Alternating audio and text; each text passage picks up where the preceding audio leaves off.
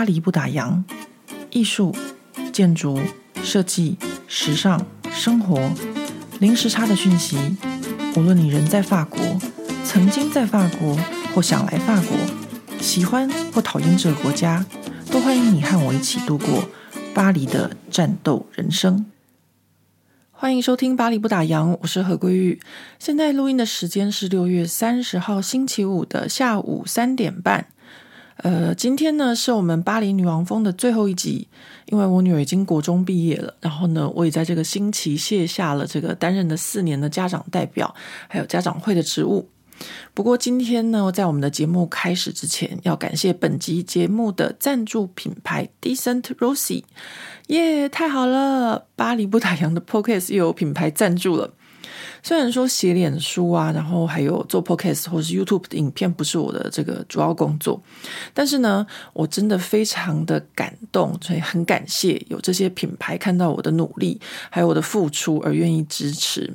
那当然还有让我更感动，就是我每次都会跟大家讲，就是这些下广告赞助巴黎不打烊 Podcast 或是 YouTube 影片的这些品牌，都是一些非常优质的这个品牌和产品哦。所以，我这表示说，巴黎不打烊的节目的受众啊，是这些优质品牌的这个 target 他们的目标。那我先来说说这次和 Decent Rossi 合作的这个起源，就是有一天我收到药师 Rossi 的来讯，他就跟我说，他过去呢就是因为这个脂漏性皮肤炎还有异位性皮肤炎的关系，所以他花了很多的时间研究和自创了这个 Decent Rossi 的品牌。那我每次收到这些合作邀约的时候，我都不会马上回复，我都会先就是看一下，然后这个对方的网站啊，或是比如说有一些出版社邀约，我也都会呃，就是先了解一下作者和书籍这个本身。所以呢，在 Rosie 第一次和我联系的时候，啊，他也有附上这个 Decent Rosie 的官网链接，我就点进去看。然后我就发现这是一个整体形象就是很国际化的品牌哦。那当然，因为我是一个严重的外贸协会，然后加上我自己本身工作的关系，所以还没有看到商品的内容，我就先看这个 Decent Rossi 的包装，然后我就发现他们的包装设计真的非常的美，不管是在整个品牌整体的这个色调，或是商品的这个就是。呃，我们讲的所谓工业设计的瓶身哈，或者是外纸盒的包装上，甚至 logo 啊字体，真的都非常的嗯，怎么讲？可以说无可无懈可击，这样就是那种会在巴黎贵妇百货 b o n m a r h 或是在拉法叶那个最新的那个那一层，就很爱去做脸的那一那个叫什么身心疗法那一个层楼会出现那种国际品牌。那我职业病看完这个设计就算了。那以现在欧洲环保意识抬头的这个趋势下面，那我还有个习惯，就会看这个包装是不是符合环境保护的这个 这个条件。好，我知道大家如果听到这边，一定会觉得莫名其妙，因为人家只不过是想我找合作，或者说投放广告什么的，又不是参加设计比赛，我干嘛管那么多细节？不过这真的是我在巴黎做品牌工作这个一个职业病啊。那最后我看的结果就是这个，呃，Decent Rossi 它的包装设计的确让我非常惊艳。然后呢，他们的这个就是关于这个使用的包装材质的部分，他们也是就是有就是抓到这个欧洲的这个现在品牌的一个趋势的重点，就是他们的包装主打包材。重复使用、完全回收，然后分解最大化，还有减少废料这些。所以呢，再次的就是切中我们现在法国的这些品牌的趋势。那如果以一个法国消费者的角度来说，在还没有认识这个品牌和使用它的商品的情况下，Decent Rossi 的这个整个品牌形象、还有包装设计、还有概念就已经呃差不多可以被接受了。那所以接下来就是商品的部分了。那因为 Rossi 他就跟我说，他自己本身是药师，然后又有皮肤炎的问题，所以才开始研究这些洗剂。那我不知道大家有没有皮肤上的问题啊？不过我自己是有这个脂漏性皮肤炎的问题。那其实我以前完全不知道脂漏性皮肤炎是什么。那这个 会有这个脂漏性皮皮肤炎，是因为我在带我女儿回台湾念书的那两年，然后我就突然间出现这个头皮会有结块头皮屑，然后还会很痒，就是呃，就是会让我常去抓这样的。刚开始的时候，我会以为说是啊，是不是我在欧洲住久了，然后回台湾有一点这个气候啊，或者水土不服啊，所以也没有太在意，想说啊，那个常洗头就好了。但是没有想到说，后来就越来越严重。然后还出现很 很恶心的情况，就是呃头皮痒会抓就算了，然后有时候抓下去还湿湿的，很恶心，就是有点像流脓一样。所以我后来就真的实在受不了，就跑去医院哦，就是看这个皮肤科的医生，然后才知道说这个叫做脂漏性皮肤炎。那为什么我当时在三十几岁的时候会突然间有这个脂漏性皮肤炎？那其实脂漏性皮肤炎的这个成因目前哦，在医界还不是完全清楚。不过我们在法国就常常听到说啊，这个就是压力很大，或是污染啊，或是生活中有一些突发的事变，都很有可能就是呃有这个让这个脂漏性皮肤炎发作。那想一想，我当初的确就是带我女儿回台湾念书，压力很大，因为我自己面对就是一个人呢、啊，就是呃面对小孩，然后呢。我又太久没有回台湾，就自己都不太适应，然后还要带着一个小孩，然后呢，再加上当时和巴黎就是岳阳时差这样子工作，反正就是一堆这样的压力。然后，嗯，其实我那时候真的就是 压力大到我本来其实在法国已经戒烟了，就回到台湾不到几个月开始抽烟，啊，所以呢，我觉得是。自以为自己太久没有回台湾的水土不服，导致这个脂漏性皮皮肤炎其实是错的，这样，因为台湾的气候是潮湿，然后又热，那脂漏性皮肤炎其实是在干燥寒冷的情况下，它才会比较严重。所以呢，嗯，这样听起来好像我真的比较符合那个法国人常常说什么压力大啊，然后奇奇怪怪的事情会有这个脂漏性皮肤炎这样。所以呢，我后来有好一段时间哦，都是用这个脂漏性皮肤炎的这个洗发精，然后还有一些药性的头皮水。我不知道那中文怎么讲，呃，这个在这个法国的一些药妆店呢都可以买到，大概花了两三年的时间才治疗好这个问题。然后之后呢，我也就是一直用一些这个抗头皮屑的洗发精。那很巧的就是说，在 Rosie 她私讯给我的一个月前，哈，因为我家那个青春期的女儿，呃，反正呢，大家都知道，女孩子到了一定的年纪，就会很喜欢买洗发精、护发素这些哦。那我女儿现在就是在这个情况，她就啊，我给她买一个，反正就是名牌的洗发精这样。那我给她买的时候，我就想说，哦，那妈妈我也要啊，因为妈妈我值得。所以呢，我就会给自己买了一瓶适合我的发质的。结果呢，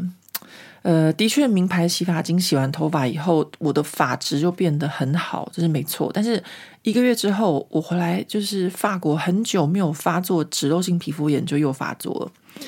那真的就是很瞎，而且我也很生气，因为当初我在台湾第一次脂漏性皮肤炎的时候，就是这个回忆是非常差的，就很不舒服。然后呢，这次换洗发精，竟然一个月就发作。那我也不晓得为什么，反正呢，就是当 Rosie 他跟我联络的时候，然后我就看到他主打这个商品哦，是针对脂漏性皮肤炎的洗发粉。那当然加上这个包装也很符合这个外貌协会。那我马上跟他说：“好啊，请寄试用品给我。”对，就是在这个我脂漏性皮肤炎发作的时候，不就是最适合帮大家试用商品的时候吗？还有另外一件事情，就是真的不能怪我是一个外貌协会。呃，我想这个在意居家环境的朋友们应该都知道，就是你的浴室里放了什么东西啊，能不能和整体这个浴室的空间环境搭配，也是很重要的。像我们家的浴室就整个都是这个铁灰色的。那我女儿以前小时候，她泡澡都会玩一堆什么粉红色的玩具，还有黄色的小鸭。那那时候我们真的是觉得非常的看不顺眼。那好险，她现在长大了，也知道这个生活中这个美感的这个重要性。好了，所以呢，我就帮大家试用这个 Decent Rosie 的这个产品。那这些产品的效果如何呢？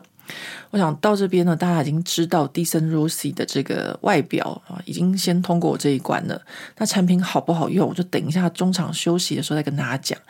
不然的话，我们今天这一集这个巴黎女王蜂完结，可能呃要讲个两个小时 才有可能全部说完，因为我们现在讲到这边已经过了九分又四十六七秒了，各位朋友。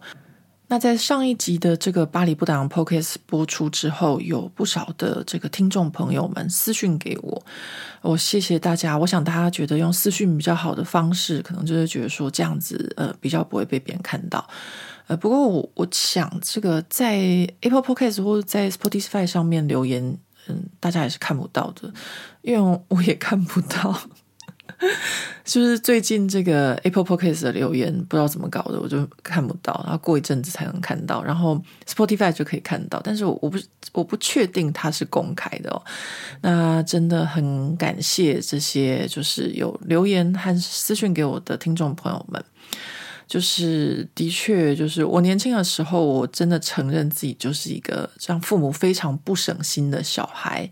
那反正，如果大家想要知道的话，这种事情真的是还不少。就比如说，呃，上期跟大家分享事啊，或者说像我自己出去自助旅行的事情啊，其实听起来好像没有没有什么，但是，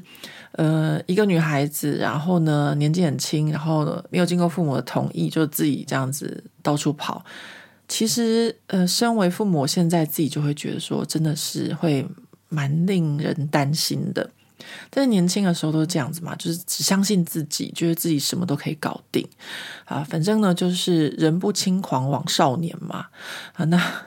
还有一个就是呃，一个听众他在这个 Spotify 上面留言，他跟我说，他觉得我那个教女儿就是如果不小心被怎么样，就把他当成是被踢一脚的这个想法，就是还还不错，就是让小孩觉得不要太纠结。那的确就是。呃，我觉得现在已经是二零二三年了，然后呢，我们也不要太过于拘泥于这个，呃，这个是所谓女性的贞洁啊、贞操这件事情。就是身体是自己的，但是呢，身体并没有在生命之前。就是不管怎么样，我们的生命才是第一，我们的人生过得如何才是最重要的。如果不小心或者不幸发生这些事情，都要把这些事情呢，把它看淡，然后呢，活得更好、更精彩，呃，这才是就是最重要的事情啊！真的，就没有什么好好比较的。这个我很多事情都喜欢用比较法，就是把那个比较坏的就把它用删除法，因为要选好的很难，但是呢，要选坏的比较容易，所以很多时候，呃，我在做选择的时候，大概就是这样子。好，那我们今天呢，总算要把这个巴黎女王蜂讲完了。哇，巴黎女王蜂这样会有完结篇的时候诶，各位，我当初就觉得这个真是一个没有尽头的世界。但是呢，总算总算，呃，现在呢，我总算要进高中喽。好，那现在我们要把这个呃很久没有跟大家分享的巴黎女王蜂的事情哦，好好跟大家分享一下。那首先呢，我要再跟大家就是轻轻提要一下，在法国的国三生要怎么样升高中。那我之前跟大家讲过，是用这个点数去计算的。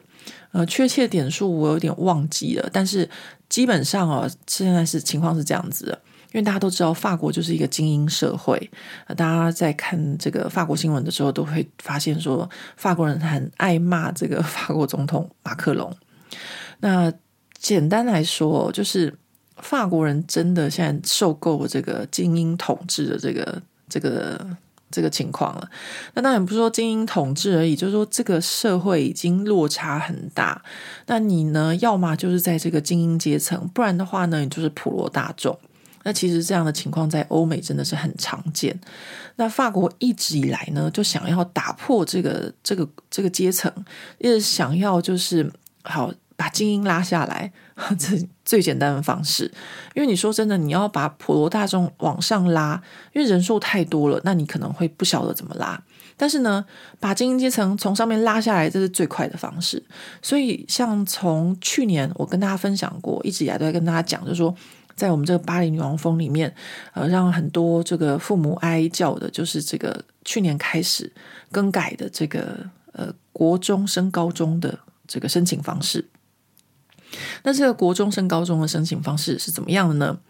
好，先说以前好了。以前是怎么样？以前呢就是看成绩，你成绩好的你就去好学校，就有点跟台湾很像。好，那成绩不好就去不好的学校。那所以大家都知道，就是在巴黎最有名的，就全法国最有名的就是亨利四世，然后还有路易大帝这两所高中。那除了这两所最好的高中之外，如果你是班上的第三名、第四名，那你就可能呃就去呃这个大巴黎排名第三名、第四名的学校，反正就看你的成绩。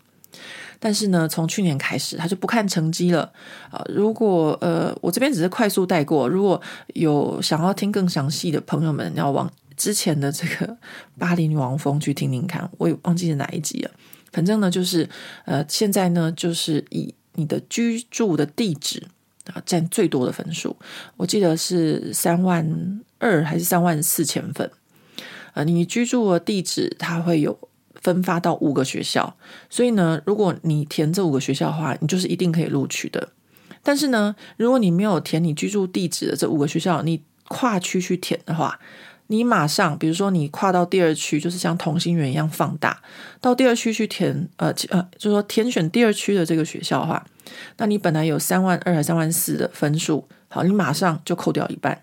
大家就知道这个呃居住地址的重要性了。那所以呢，呃，这个呃居住地址是最多最多三万多分哦，也就是说，你如果功课再好。最多也不过累积到九千六百分，所以就是说你的成绩就是没有变得那么重要了，而是你的居住地址最重要。那除了成绩啊、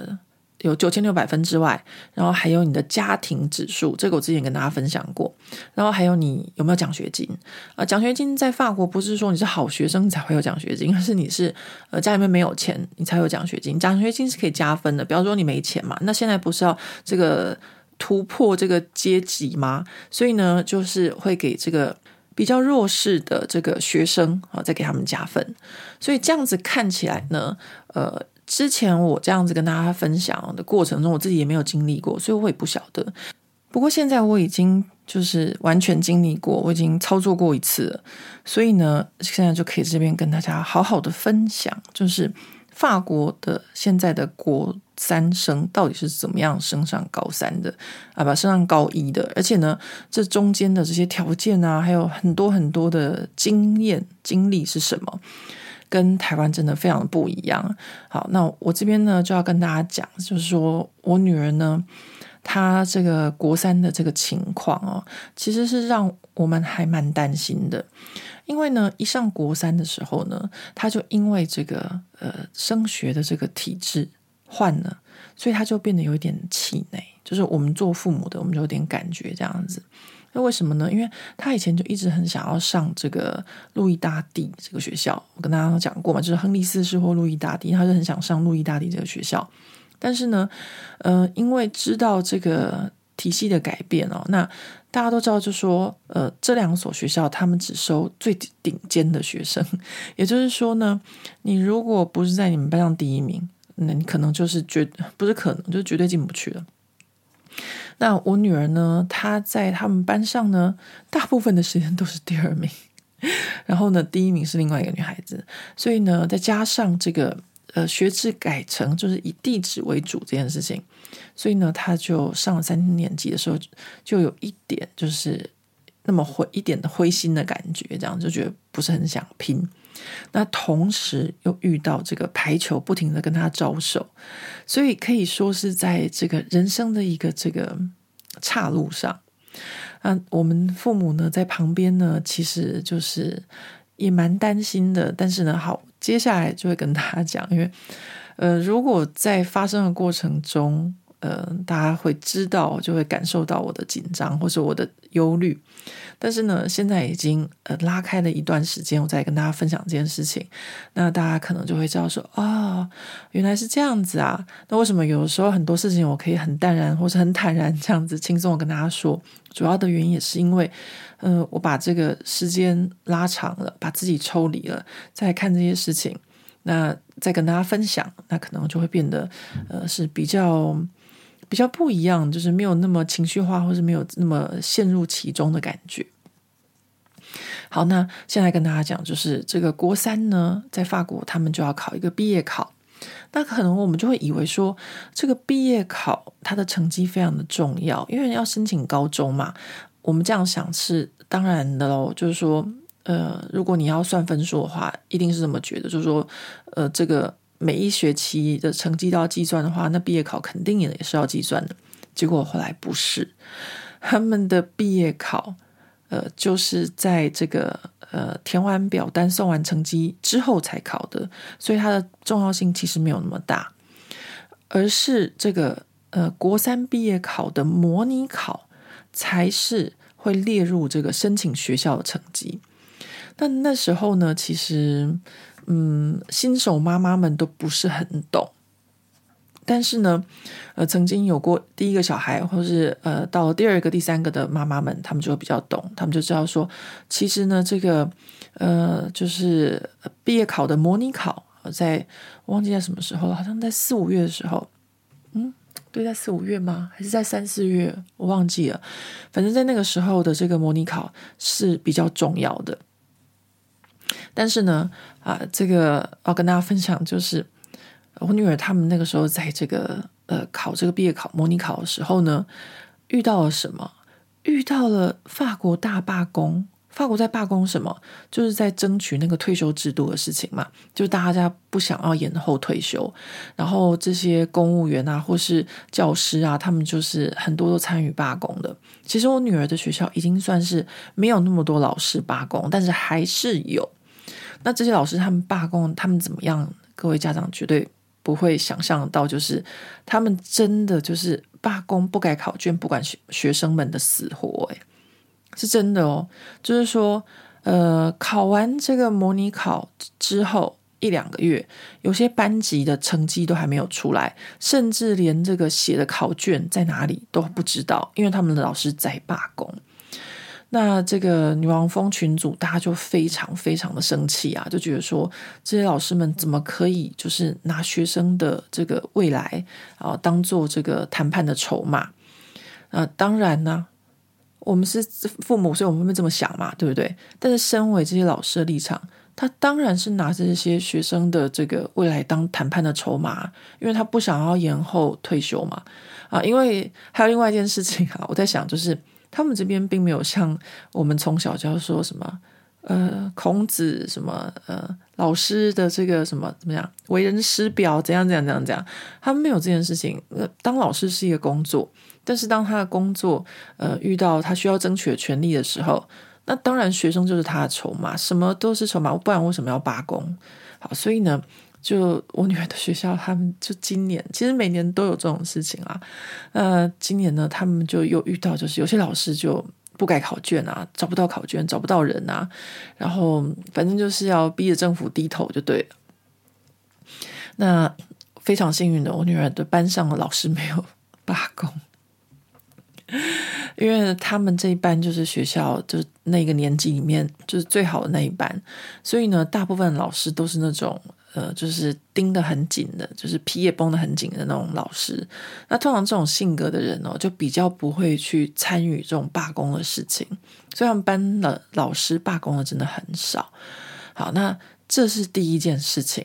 大家看看，就是您到了国三要升高中的时候，遇到这个毕业考的这个模拟考，老师罢工，然后没有成绩，什么什么，就已经让人很焦虑了，对不对？但还有一个更让大家焦虑的，那什么呢？就是这个模拟考的成绩，那他们是自己校内改的嘛？那他们校内就一直一直一直以来都有一个很糟糕的习惯，就是会故意把这个模拟考成绩打得很低，也就是平常大概呃，比如说法国正满分是二十分嘛，比如说一个班级他平常的平均分可能是十六分，但是遇到这个模拟考的时候，他们就会故意把它。很严格，让他考到就是平均班级的分数是十二分这样。那为什么这些老师要这样？他们的想法就是说，哎，现在模拟考我把你的分数打低一点，就会紧张啊，到时候真正毕业考的时候，你就会考得好了。他们就是没有想到一件事情，就是最后的毕业考学校都已经分发了。不会影响到分发学校这件事情，而是模拟考才会影响到学校分发这件事情。整个模拟考的分数低到非常的恐怖，把所有的学生的平均分数都拉下来。那怎么去跟其他的学校竞争呢？我这样讲会不会太快？我突然间觉得我讲到这讲的很快，因为我现在就是一个嗯熟练的地方妈妈。熟练的女王风，非常熟悉法国学校制度的欧巴桑。哦天哪，我怎么会这么熟悉法国学校制度呢？真的，我自己都不觉得，就是有一天我会变成这个样子。大家如果再回去听上一集的 podcast 的话，就不会想象到，呃，上一集 podcast 那个人现在会变成一个这么了解法国学校制度的妈妈。我自己都觉得很讽刺。好，所以呢。这个就是就是就是讲，就是我女儿他们学校的一个传统，就是把这个模拟考分数打得很低，然后把她的分数拉下来。好，那这也没有办法，反正我以前都听说过了，但是真正遇到我女儿的时候，我才是真的一个傻眼，就是我女儿的所有的分数都被这个模拟考给拉下来了啊，就连她这个平常数学都是考十九二十满分的哦。她的这个数学模拟考竟然也只有十八分，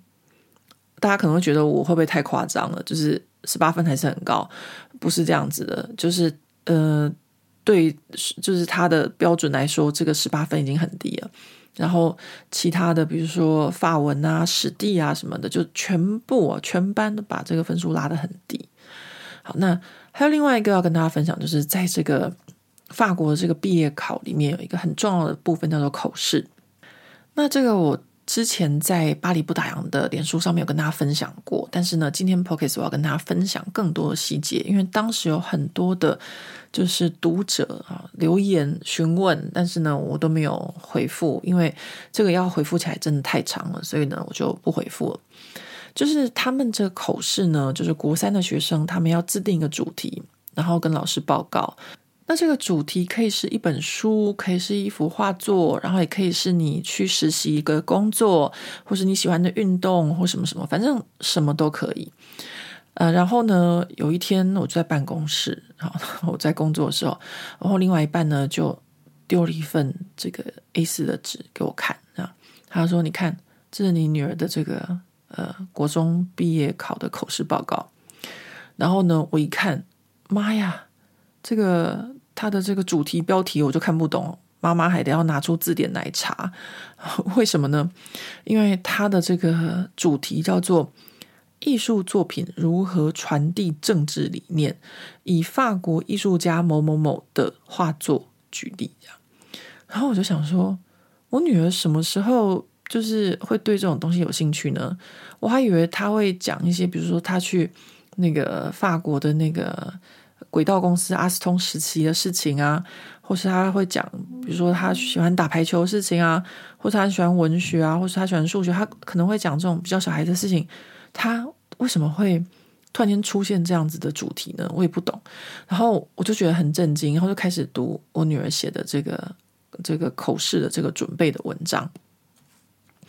然后他就这样子，他就非常的就是大标，然后小标、中标这样子，就是很清楚哦。这样子写出来就写说，第一个部分就是简介，他就提出问题，就说为什么呢？呃，我要讲这个艺术作品哦，来传达这个政治理念这件事情，然后如何传达？这样他他可能是有没有办法这样？他就开始提出这些问题。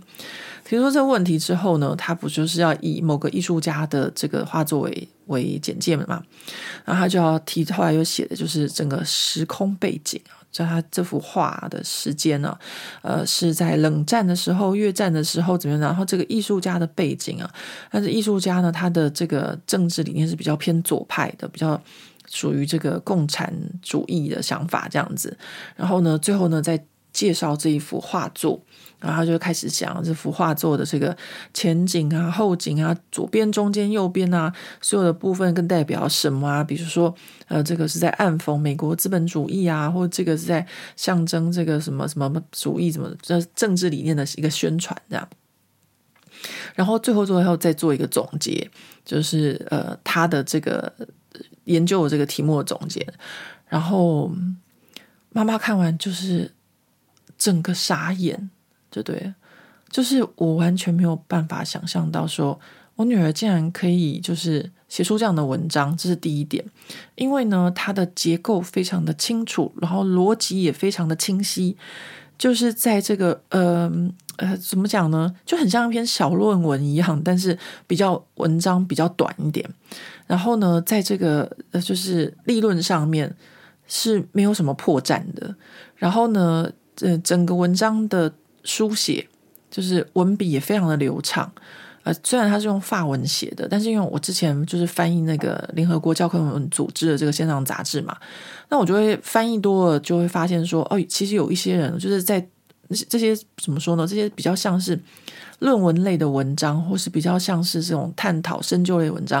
常常作者自己在写的时候，你可以很清楚的感觉到他的头脑也不是很清楚，就说你在阅读他的文章，或你在翻译他的文章的时候。你就很容易知道说他自己的思虑，这个作者的思虑是不是很清楚？那我就读我女儿那个她的小小的文章的时候，也没有小小文章，人家可是写了三四张的 A4 这样啊，密密麻麻的。然后我就觉得说，哎，他这个写的，他的想法是逻辑很清楚的。然后呢，整个就是前后呃，所有的这个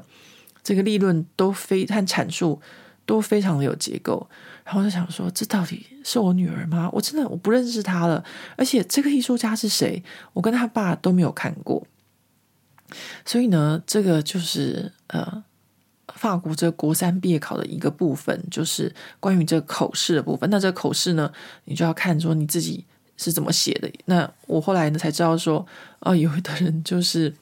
呃，可能就会嗯写的有点莫名其妙，或是他的那个。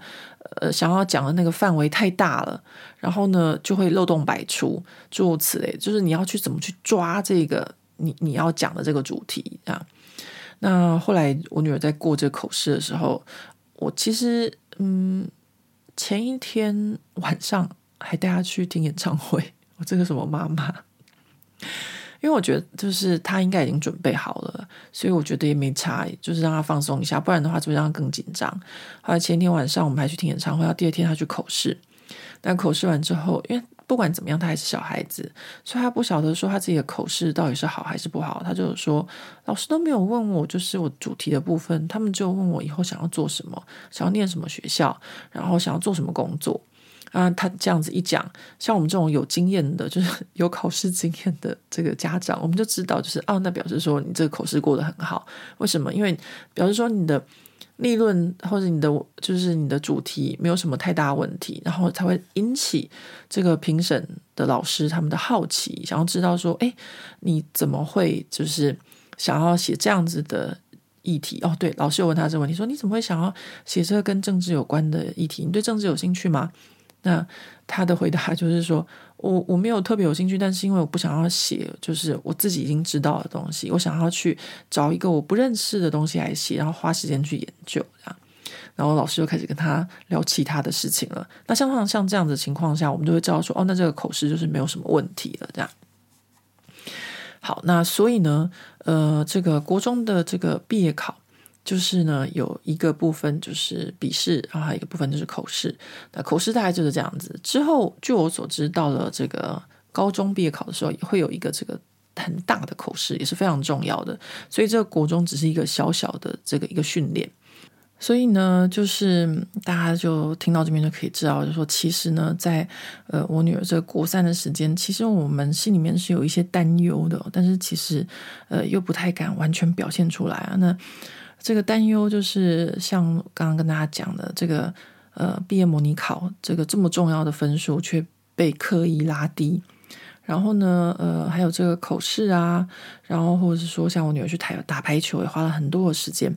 这些都是让我们就是对她的未来有一些担心的。到她最后高中的分发会不会到一个好学校呢？或是呃到我们家附近的一个学校呢？呃好。这个呢，我们现在就先来中场休息一下，然后呢，等一下再继续跟跟大家讲。那我们现在中场休息的时候，就跟大家分享一下我这些日子试用这个 Decent Rosie 的心得。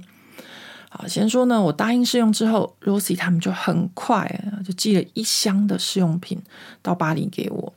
那我收到这些食品之后，就觉得真的很漂亮，就玻璃瓶身的设计或是外纸盒都很美。那也就是跟我这个外貌协会是非常符合的。那不过呢，就是我详细阅读就他们寄来的这个这个商品目录之后，就发现说，哎，怎么没有洁颜慕斯？是还在研发中吗？啊，洁颜慕斯是我自己非常喜欢的一种，就是清洁用品。我记得以前最早是一个日本的品牌开始做这个洁颜慕斯的，所以我每次搭飞机回台湾的时候，都在机场免税店买。那我看到这个 Décente Rossi 的目录之后呢，我就想说，哎，应该也有这个啊，就是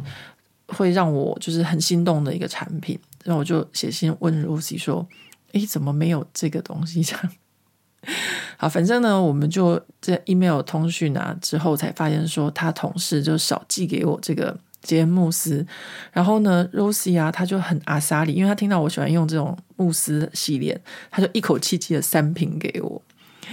好，那我后来呢，就所有的东西都收到了，然后就开始试用。对，我真的有点奇怪，就是我喜欢等所有的东西都收到，然后再开始试用。为什么呢？因为我觉得这样子就是在一段时间，我单一使用一个品牌的全系列的东西，我觉得这样子试用的这个感觉会比较准确。但是如果其他品牌产品就是同时使用的话，可能就是没有办法好好的体会，呃，这个品牌商品的这个效果啊。反正呢，可能是我自己想太多太龟毛，反正我就是很专心使用，对了。那我这边就来跟大家分享我用这个 Décente Rossi 的这个头皮复苏洗发粉的情况啊，因为我刚刚跟大家讲过，就是我因为用那个跟女儿一起买这个名牌洗发精，然后呢，这个脂漏性皮肤炎又发作。那那时候我的症状就是常常头皮痒，然后一抓头皮就会像有那种伤口结疤一样，或者整块的这种头皮屑，反正就是很恶心，然后又很不舒服。晚上我常常就是会因为这个而睡不好这样。所以呢，我就很高兴收到 Décente Rossi 的洗发粉，想看看有没有效，然后好不好用。因为法国药妆品牌专门治疗这种脂漏性皮肤炎的洗发精或洗发水，我都有用过。那洗起来的确是有效，但是洗头发的过程不是很舒服，就是头发会很干涩。然后洗头发的时候，就会因为太干涩，所以就很容易打结，然后还会就是掉头发这样。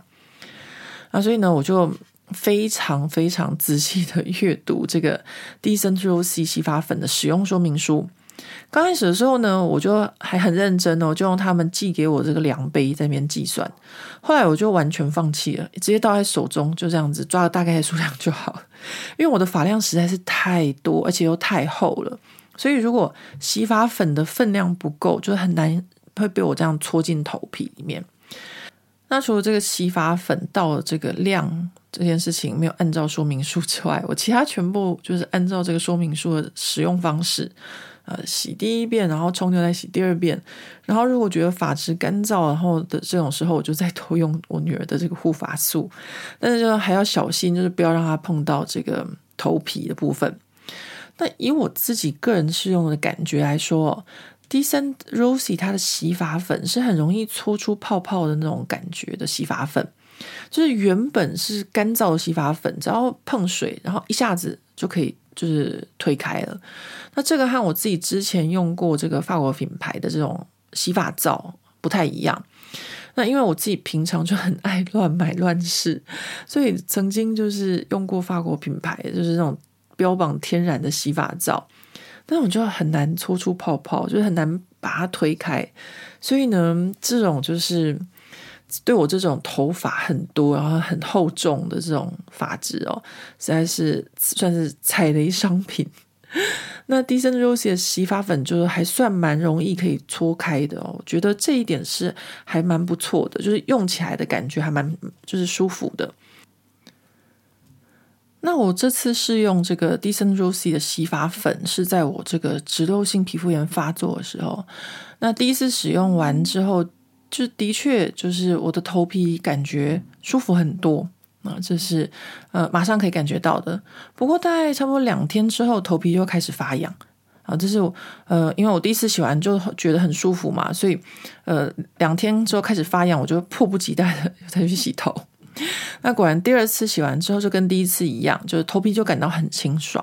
然后就好像我本来就会觉得痒不舒服的东西就把它洗掉一样，这样。好，那听到这边就是习惯每天洗头发，听众们一定觉得我很恶心，竟然两三天才洗一次头发。对，因为我的头发很长，而且呢，我头发非常的多，就发量很多，而且很厚，所以我真的很不喜欢洗头，因为水这样一淋下去，我的整颗头就变得很重，然后洗头发和吹头发都很累，因为真的就是头发发量太多了，这样。然后巴黎又不像台湾一样，到处都有美容院啊什么的，可以就是洗发还顺便按摩，做个头皮 SPA 之类的。所以我每次洗头发都是一个大工程，就是洗完吹干而已哦。就所谓吹干，就是就是没有做任何的造型，没有任何什么拉直，什么都没有。大概这样子就要花我至少四十分钟以上的时间。所以我很不喜欢洗头发，就是这个原因哦。那这一次呢，我就试用这个 Decent Rossi 的洗发粉，大概差不多用到第三四次之后，我的这个脂漏性皮肤炎的问题就好了。那我觉得我自己这次会这么快好，我觉得有一个很重要的原因就是我这次已经有经验了，就是之前在台湾的时候我没经验，我以为只是就是水土不服什么的。那我这一次呢有经验了，所以我就没有拖太久。然后很快就发现了问题，然后就更换我的洗发用品。我相信，如果呃你人在台湾，而且你又跟我一样脂漏性皮肤炎的话，呃，可能有一些人已经在台湾就听过 Decent Rossi 这个品牌，呃，因为现在在台湾的很多药局啊，或是皮肤科诊所都可以看到这个洗发粉，甚至台大医院的这个皮肤科专柜都有在卖。那可见得它真的是可以有效舒缓这个皮肤炎的问题。那这样看来的话，这个药师 Rosie 他真的是找到一个最简单，然后又对我们这种难搞肤质的这个配方，真的很厉害。所以我想，这次我这个脂漏性皮肤炎再次发作，应该就是用了这种过度刺激或是不适合我头皮的洗发精。好啦，虽然是一个大名牌，但是用在身体上的东西，可能还是要越简单越好。好，那讲完了这个 Decent Rossi 洗发精的优点，那我，觉得。既然试用，没有个东西是完美的，我就来说说它的缺点啊。呃，虽然这是广告赞助，但是我还是要诚实分享我的使用心得。那首先就是干涩的问题，呃，的确啊，这个 Decent Rossi 的洗发粉比我之前使用那些法国药妆品牌专门治疗这种脂漏性皮肤炎的洗发精好很多，就是没有那么干涩，但是还是有。就是毕竟在这个洗发粉中，它并没有润丝或是护发成分，所以我洗完之后都要偷用我女儿的这个护发素。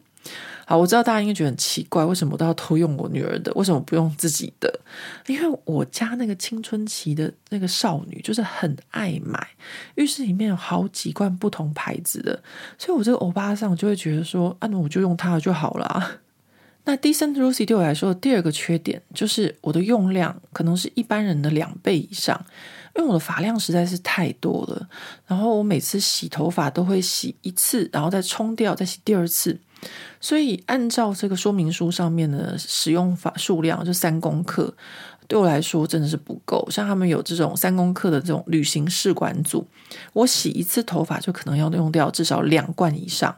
然后后来我就用这种五十克的玻璃瓶，就直接倒在手上，所以也是一下就被我就是用掉半罐。不过好险 decentrose 它没有补充包啦。像我已经有这种玻璃瓶，而且又用量大的，我下次回台湾就直接买那种无包装的这种补充包带回来法国，然后自己把它放到玻璃瓶就好了。那我们现在呢，这个呃 decentrose 的洗发粉的这个试用心得，就先跟大家分享到这边。我们就再回到这个巴黎女王蜂的最终章。巴黎女王蜂的最终章，呃，是刚刚我跟大家讲过，就是。呃，我女儿就是国三这一年，非常的沉迷排球。她其实除了沉迷排球之外，她也非常的喜欢看 TikTok 还有 IG。然后呢，因为打排球交了很多朋友，所以就周末很喜欢出去逛街啊，然后看排球比赛。所以呢，呃，我就身为妈妈，我就有点担心。那以前我女儿小时候曾经跟我讲过，就是呃，她小学六年级的时候，我就说。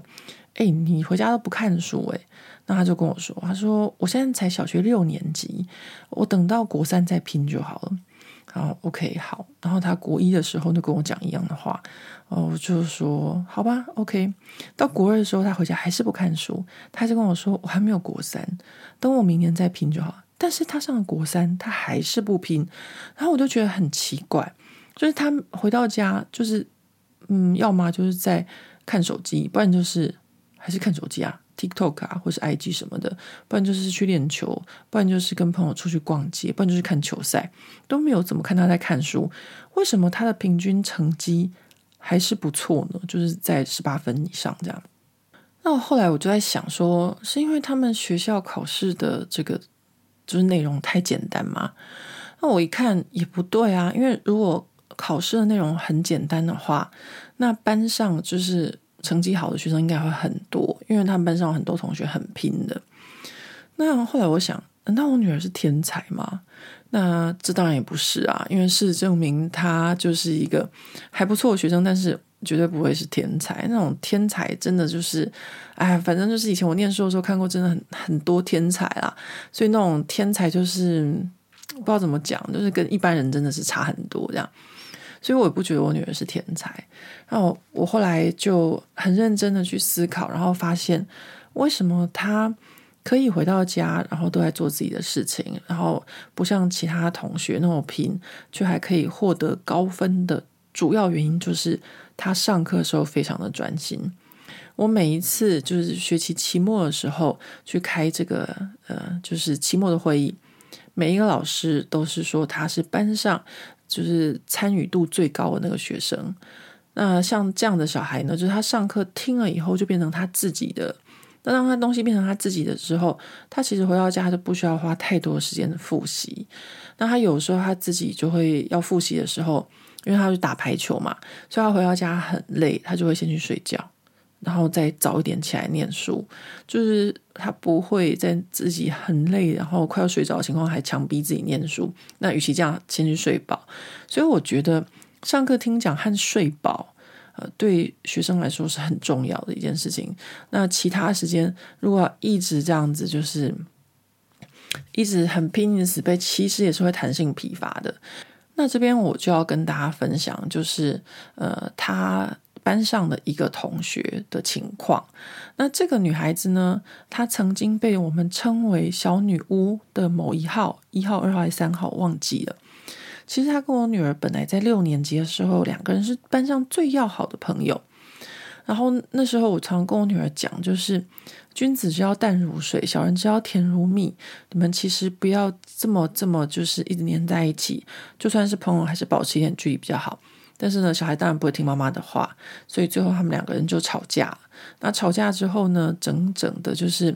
国一、国二的时候呢，都非常的不愉快。那到国三一开学，我跟大家分享嘛，然后老师在分组的时候，两个人上课互瞄一眼，然后就看对眼了，就决定组队。为什么？因为他们两个人是班上成绩最好两个学生。然后呢，到国一、国二的时候，因为吵架，两个人就跟其他人分组做作业。当你跟猪队友一起分组做作业的时候，你就经过两年很累的时间，最后他们两个人到了国三就决定强强联手，因为他们就会知道，就是只有彼此，然后才会分担这个工作，然后就是可以怎么说呢？当他们组队的时候，他们会愿意跟对方分享。一样的分数，如果你是猪队友，只有你一个人在做事，但他却要跟你拿猪队友却要跟你拿一样的分数的时候，那这些人好学生就是他们就会觉得很不爽，所以最后他又跟这个小朋友又和好了。然后每次在这个分组做报告的时候，他们就会找就是可以跟他们一起呃就拿高分的这个呃其他同学。所以我觉得这个法国学生哦，他们在训练这个团体合作这个过程，也真的是我自己是妈妈，我也是学到一课。就是怎么说呢？讲难听一点，就是以利益为优先。那的确是这样子啊。就是，如果你因为跟这个人吵架，然后去找一堆猪队友的话，你就真的是像我女儿那时候，活生生累了两年。我记得她有一次还熬夜到不知道十二点多还是怎样，就因为其他人做报告实在太烂了，于是她从头开始做。那这样子你也不可能一个人力挽狂澜呐、啊。所以，如何选择队友，然后如何就是化敌为友，然后如何冰释前嫌，我就在小孩子身上看到这样子，我真的觉得，嗯，这也是我这个国中四三年，不，他们是国中四年，这国中四年学到的事情。那讲到这个小女孩呢，就是这个小女孩呢，她是父母在后面呢，给她很大压力的这一种孩子。那他平常就是呃，放学就回家，那他有补很多有的没的，然后也不太会出去度假，反正就是一个。父母在后面，然后被逼着往前的小孩，这样，所以他永远都是班上的第一名。当然，有时候我女儿偶尔会把他干掉，但是呢，基本上他还大部分的时间都是第一名。那这样的情况呢，就是我女儿的完全相反。比如说，像我女儿做那些，就是呃，刚跟大家分享的这个毕业考的口试，然后他就说：“哦，我就是花了一两天的时间，但是那个同学。”他大概花了一两个月的时间，因为他爸妈就会一直在后面说：“你赶快准备啊，提早准备啊，什么什么。”然后小孩子呢，就会就是他没有那个怎么讲呢？就是他没有时间去玩乐，他就一直在很早准备一件事情。然后我基本上我自己听起来就觉得很累啊，就是呃，长时间这样子下来，真的是一件很不容易的事情。那接下来就要说登记学校的事情了，呃，这登记学校就是全部都是网络上处理，然后呢，总共有十个志愿可以填。那最好的呃，这个路易大帝和亨利四世这两所高中，他们呢就是可以放在第一志愿和第二志愿，然后不会受到其他的这个呃居住地址所影响啊的这个学校。所以呢，呃，我刚刚跟大家讲了嘛，就是居住地址里面的五个学校是一定要填的。但是呢，这个登记这个志愿表这件事情，真的是活生生把我搞死，真的是非常非常的复杂，而且呢，又遇到猪队友。第一次呢，是我想说啊，反正他是法国人，他应该会听得比我理解，比我懂这样，所以就派他去学校参加这个。填这个志愿的说明会，于是他就去了，回来就说：“哦，那很简单，就怎样怎样怎样怎样。”说的很简单，但是呢，到最后一礼拜才弄，然后弄的时候才发现说缺这个少那个，然后不停的去就是找学校的老师要啊，然后呢，在最后一天还缺最后一个文件的时候，然后呢就要找就是校长要签名什么的。然后我还得要动用到就是这个家长会的这个关系，然后去问会长说：“哎，不好意思，可不可以麻烦您帮我跟这个校长就是联络一下，因为我们要就是呃填这个志愿表，然后还需要一份什么什么叫校长要签名的一个文件，这样。反正呢，一切的一切到最后一刻才发现说，那一次的报名我们根本不用报，为什么？那是给呃就是。”不是住在巴黎小巴黎市中心的学生报名的。然后呢，我另外一半明明去听的时候回来跟我讲说：“哦，很简单啊，就这样这样。”结果呢，我们不用报名，他就这边搞了一个礼拜，然后紧张要死。最后呢，说反正就是我们搞错了，那一次的那个报名注册我们是不用的。啊、真的是想到那个礼拜，我就觉得非常的心累。然后第二次又来了。第二次呢，我就想说，好了好，你这个猪队友，我来好了。于是呢，我就自己帮我女儿填那个十个志愿表，然后她的填的志愿方式呢，就按照这个。巴黎的这个公立学校排名，他这样填到第三、第四、第五，然后最后五个就填我们自己学区内的学校。那当然，我们学区内有一个还不错的学校，就跟他现在这个国中哦差不多的一个学校，然后也是数理非常就是比较著名的一个学校。然后我就想说填好了，结果呢，到这个呃期末的家长会议的时候。然后他们班的老师才说：“哎，我都不知道女儿在旁边还有就是学葡萄牙文呢。”我说：“哈，什么葡萄牙文？”然后说：“对啊，因为他填了这个什么什么学校的葡萄牙语国际班。”我说：“妈呀，怎么会这样子？”后来才发现啊，真的是他们这个就是选这个注册就是志愿表这个这个网站啊。你选了学校之后，然后你还要滑滑滑滑去找普通班或者什么班，不然的话，他就直接跳到第一个。那他第一个如果是不小心是葡萄牙语，你就到葡萄牙语；然后你如果不小心选什么阿拉伯语，他就到阿拉伯语。反正就是一个啊，就是一个非常的呃复杂，而且呃让我超级紧张的一个情况。因为那天我开完这个呃就是期末会议，然后不到几个小时之后，这个报名就结束了，所以我就马上冲回家，我也没时间跟其他家长代表去喝一杯咖啡，我就马上冲回办公室啊。然后呢，赶快就是把这个十个志愿再把它稍微就是校正一下，才变成就是普通班这样，不是什么什么奇怪的葡萄牙语这样。好，然后最后呢，总算把这个表给填好了，然后就要等待，就是六月二十七日放榜。六月二十七日呢，就是他们考国中毕业会考，考完最后的那一天。也就是说呢，你考完你的毕业会考，从呃考场出来之后，你的高中的结果就在那边等着你。而且呢，这个高中结果等着你的方式是非常的传统，他就会发一份文件给你，然后你就看到那个文件说你上了什么学校，这样子。那接下来呢，在跟大家讲放榜之前呢，要跟大家分享这个毕业考这件事情。好毕业考跟我们这个台湾的考试绝对是不一样的。我这边只要跟大家分享那个法文的毕业考就好了。如果大家还想要听到就是毕业考其他科目的话，呃，欢迎留言，因为毕业考其他科目必须要录，就是一集专门在讲这个国中毕业考这件事情。我今天简单的讲一下这个法文的毕业考。法文的毕业考啊，它就分成呃主要三个部分。第一个部分呢，就是听写。这个听写它会考二十分钟，然后呢是一篇乔治桑在一八五五年写的文章，叫做呃我我人生中的故事，对，我翻成中文应该是这样子，我人生中的故事。然后呢这个部分呢会占这个一百分里面的十分，然后第二个部分呢会考一个小时有十分钟，这个部分呢会占就是一百分里面的五十分。那这个部分呢，是要考大家就是文法和语言能力的鉴定，就是考大家这个法文的理解力。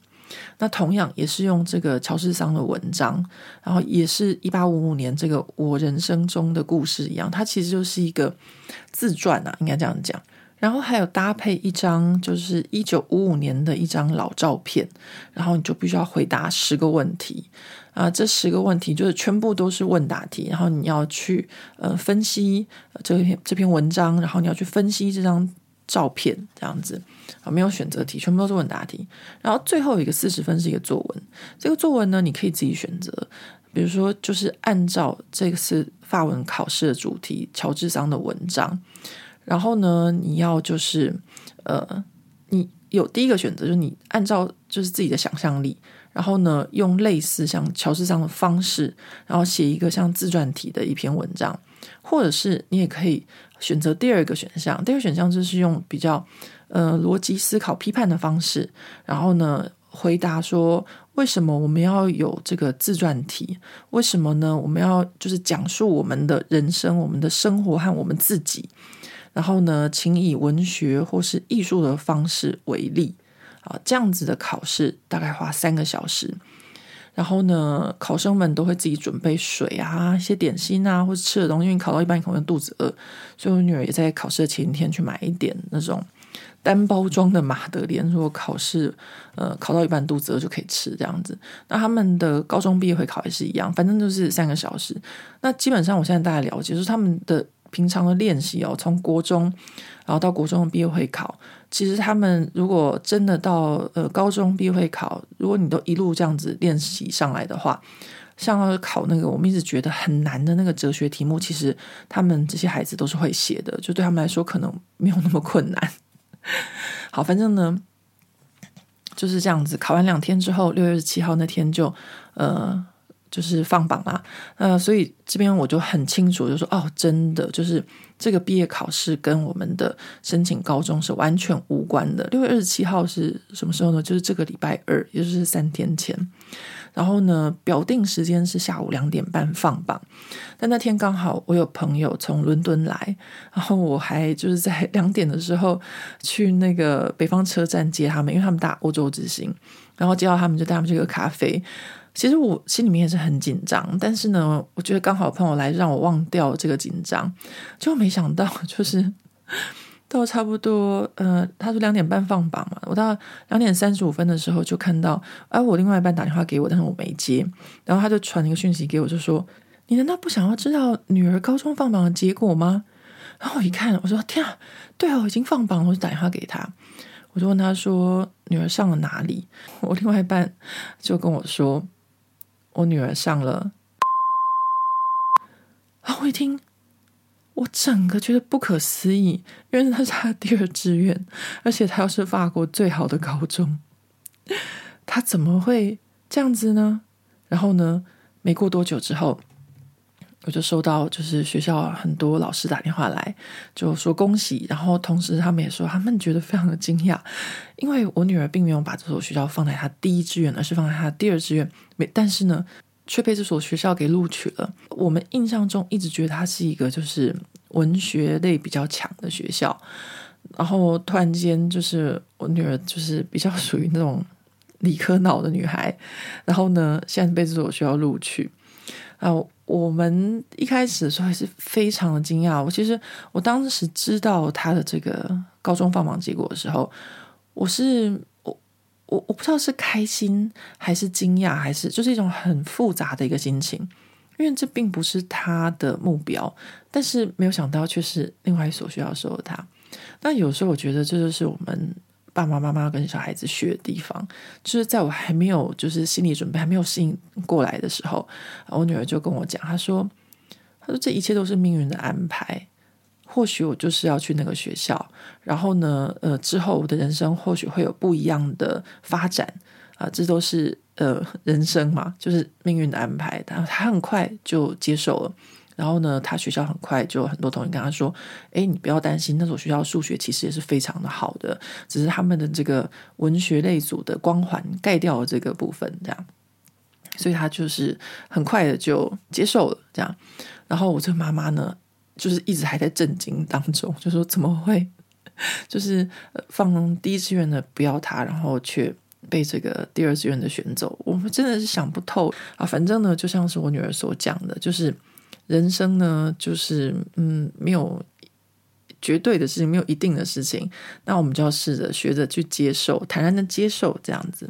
那放榜的隔天哦，就要马上报名这个学校。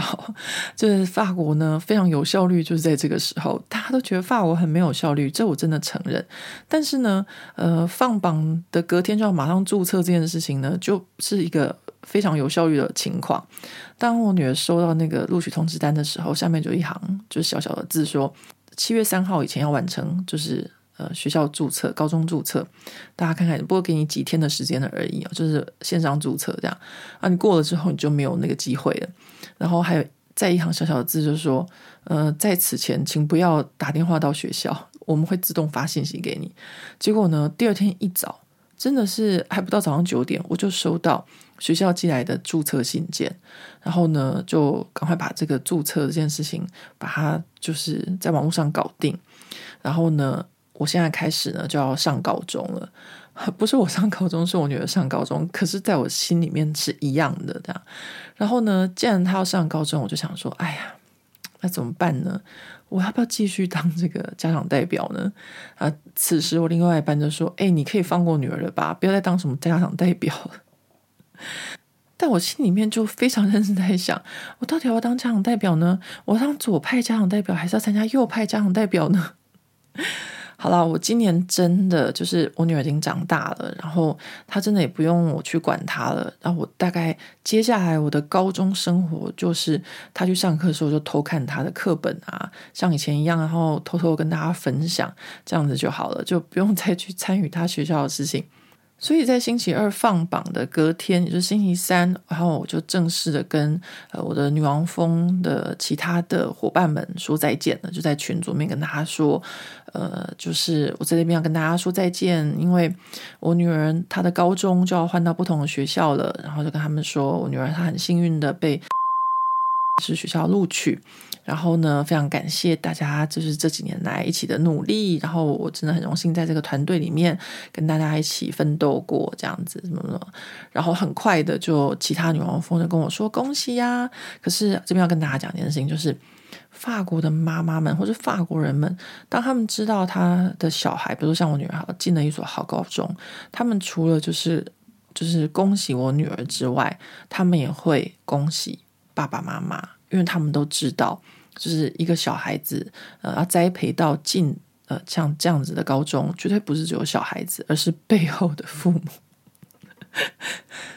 所以，他如果再回去听，就是我之前的 podcast，我跟大家分享了，就是我们这种文青的教育方式，呃，这真的的确就是在法国培养一个全孩子全才的一个。方式就是说，你除了文学啊、电影啊、艺术啊、展览啊，你还需要运动。比如说，哦，我们从小就很在意，就是呃，一天两次带他去公园，然后去运动、去滑雪、骑马，然后各式各样。我每次我跟他分享过吧，就是他回台湾的时候去，就是学直排轮，我都在公园里面拿着电脑工作，然后喂蚊子。这都是就是父母在后面呃。的栽培，只是说跟呃台湾的这个栽培方式比较不太一样。就是说，在法国，他们其实是承袭古希腊的一种方式。就是说，呃，除了这个呃学科之外，还除了术科之外，可能就是还要有体育，然后还有音乐，然后还有艺术，就是要全才。那这个当然就是整个家庭呃在背后去支持的。那我们总算讲完了这个巴黎女王风的最终章。那在大家跟我一起上高中之前，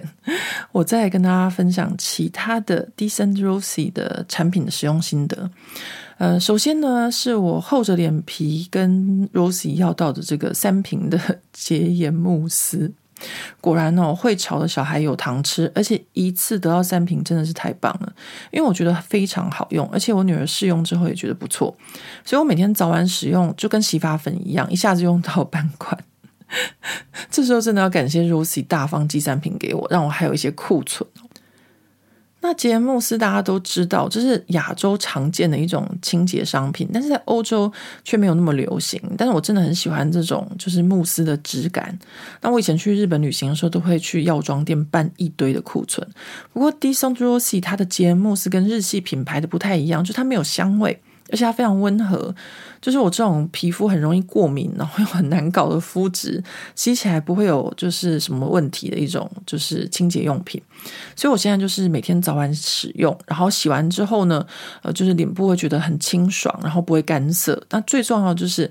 它是一瓶孕妇或是哺乳妈妈们也可以使用的洁颜慕斯。那我觉得有想到这个族群真的非常不错，因为我们怀孕时使用或是食用的东西都要非常小心。再来是 Decent Rosy 的精华液，那它这个精华液是主打保湿锁水。那以这个功能来说，我觉得还算不错。主要是现在法国天气很炎热，所以它的精华液用起来算是清爽不黏腻的那种感觉，还蛮适合这个季节使用的。我另外一个试用的产品是精华油。我知道台湾因为气候的关系，很多油类的商品就是大家不是很喜欢。不过在法国就不一样了，因为我们这边气候很干燥，所以大家都很喜欢油类的护肤商品。所以我拿到这个 Decent Rossi 的这个润泽强健精华油的时候，说真的，我是替这个 Rossi 捏了一把冷汗，因为我不知道台湾的消费者能不能接受。不过在我试用之后，我觉得 Decent Rossi 的精华油和法国品牌的就是油类护肤产品相较之下，它的确是就是清爽了很多。我在想，可能就是 Rossi 它专门为台湾气候所做的配方。那如果之后 Decent Rossi 有意要进军法国市场的话，我就会建议他们要再油一点，因为法国女人真的很爱这种皮肤发亮的这种油感哦。那最后就是我无法评价的不流泪卸妆水，这是一款适合不喜欢卸妆油或是卸妆膏的这种清洁用品。那因为我平常实在是不化妆，所以很难跟大家说它的这个清洁能力。那我女儿她虽然化妆，但是她是偏好使用卸妆油和卸妆膏质地的妹啊，所以呢，我。请他测试了，他也就是没有特别的感觉，因为他就是爱用那种油和膏这样。那不过因为我自己是有擦防晒乳，所以还是会用这款不流泪卸妆水。那使用的感觉就是跟所有这个 Decent Rosy 的产品一样，就是非常温和而不刺激。呃，基本上呢，因为我不是美妆部落客，所以我真的很难找到这个。更多义美的形容词，我就只能够用我自己的个人经验跟大家分享。因为我是敏感性肌肤，所以有很多清洁或保养用品用完之后，我的脸会觉得很刺痛或红肿什么的。但是我用这个 Decent Rosy 的产品就完全没有这个问题。那如果像我现在排名，就是我所有试用的这些商品呢，那我排名第一的当然就是那个洗发粉，因为它能够有效解决我的问题。那第二名是洁颜慕斯，因为它洗起来非常舒服，而且我自己个人就是很喜欢这个慕斯呃来清洁脸部这样。那第三名呢就是精华液，因为在这个季节使用哦，我觉得就是清爽，然后不黏，我觉得很也是很舒服。那第四名就是有这个大麻籽油的这个润泽强健精华油，它的排名就是比较后面呢，就是。如果他在法国，因为我人在法国，他如果可以再油一点的话，我就会可能把它排第三或第四名。但是，甚至因为我们的巴黎这边的气候真的很干燥，但是可能如果大家在台湾的话，搞不好他会把这个精华一干掉，或是跟精华一并列并列第三。那最后呢，才是这个不流泪卸妆水。反正呢。它是一个很可惜的商品，就不是它的问题，而是因为我自己平常不太化妆。好，反正呢，这是一个不负责任的排名啊，完全是我自己的肤质状况来排的，这样。好吧，那最后巴黎不打烊的听众朋友们，大家有福了，因为 Rosie 呢就给大家一个很阿萨里的这个团购价的页面，好，就是跟他那个很阿萨里一次寄三瓶那个洁颜慕斯给我一样。所有就是头皮跟我一样有问题，或是比较敏感性肌肤的朋友们啊，你们可以试试看这个呃复苏洗发粉组。这个洗发粉组呢，就是它有两瓶玻璃瓶，就是两瓶五十 ml 的，然后还搭赠一个十 ml 的精华液。那如果你想要试试看这个洁颜慕斯的朋友，买一瓶也送一管这个。洗发粉试管，不过这个洗发粉就是用试管装的。我跟他讲过，就我一次就要用两瓶以上。所以你如果跟我一样是发量很多的朋友的话，我会建议你就干脆直接买大瓶装的洗发粉吧。这样，那其他还有很多种不同的组合哦。有兴趣的朋友可以在这集 p o c a s t 的文字部分哦，可以找到连接。那我知道这里有很多跟我一样住在国外的听众朋友们，如果你们也有兴趣想要试试看的话，我会建议大家可以写信询问 Decent Rosie，就在他们的官网上面，就是 email。我相信这个品牌如果进军法国，应该很快就会打出知名度，因为它真的从包装、产品，然后都很符合就是法国人难搞又挑剔的品味。好，那当然也欢迎大家跟我一起，就是支持台湾的品牌。那我们今天的节目呢，就到这边了。呃，大家有什么想法啊，或是有想听什么样的内容，呃，都非常欢迎，就是留言给我，在 Spotify 或是私讯，或是 Apple Podcast。Apple Podcast 最近有点怪怪，我听看不到这个留言。呃，反正呢，嗯，都可以。那 接下来呢，嗯，我就要上高中了。呃，在上高中前就要先放暑假。那在这边呢，也祝大家就是暑假愉快。那我们下回见喽，拜拜。